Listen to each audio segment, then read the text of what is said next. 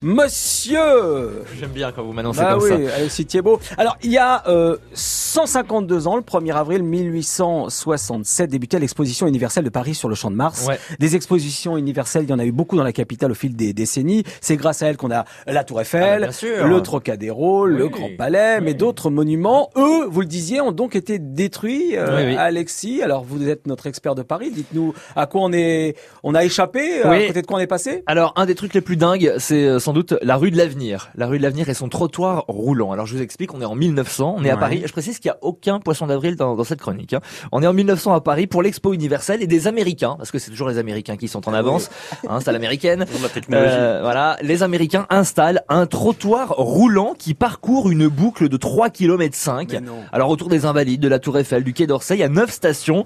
Euh, C'était un, un tapis roulant installé sur un viaduc à 7 mètres du sol. Il y a même Mais deux non. tapis roulants en fait, un rapide et un lent qui pouvaient donc recevoir simultanément 14 000 personnes.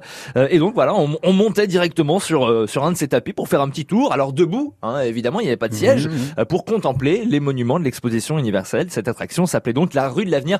Je vais vous mettre en ligne des vidéos sur francebleuparis.fr parce que les images sont vraiment surréalistes. Ah Oui, de 1900, quoi, 1900, c'est incroyable.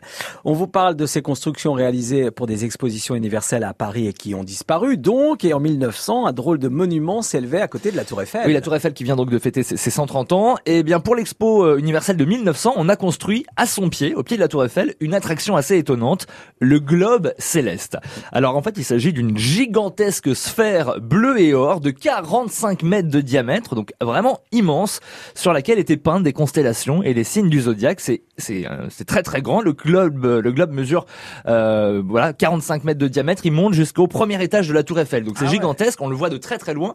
Euh, et il a été détruit à la fin de l'exposition. Autre bâtiment euh, détruit lui aussi. Il faut imaginer, là on est au, fond du champ de Mars, Ouais. sur presque un demi kilomètre, une immense galerie recouverte d'une nef euh, de verre et de métal. Mm.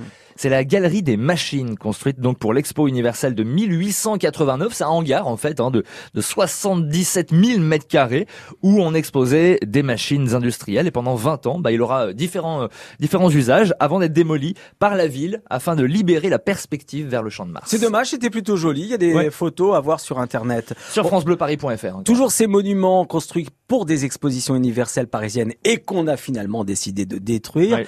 Eh bien, écoutez cette info incroyable que nous révèle Alexis. Il y a eu un hippodrome à Montmartre. Absolument. Si vous êtes dans le 18e, Si. Euh, vous voyez où se trouve le, le flunch et le castorama euh, près, de la, près de la place de Clichy. Oui. Eh bien, avant ce flunch et ce casto, eh ben, il y avait un hippodrome, l'hippodrome de Montmartre, construit pour l'expo universelle de 1900. Ça semble surréaliste aujourd'hui. Noé ne vous croit pas. hein. Ah, mais je vous promets que c'est Il pas a un toujours été là, ce flunch. En 1900, bien sûr, on est, on est flunché.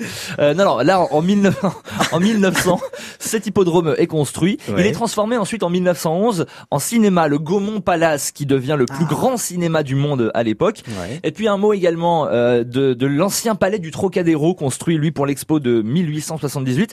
Aujourd'hui, vous savez, il y a deux bâtiments, il y a une esplanade hein, au milieu, au Bien Trocadéro. Et ben à l'époque, il y avait un seul euh, bâtiment, le palais du Trocadéro, hein, d'inspiration néo-byzantine. C'était absolument euh, magnifique.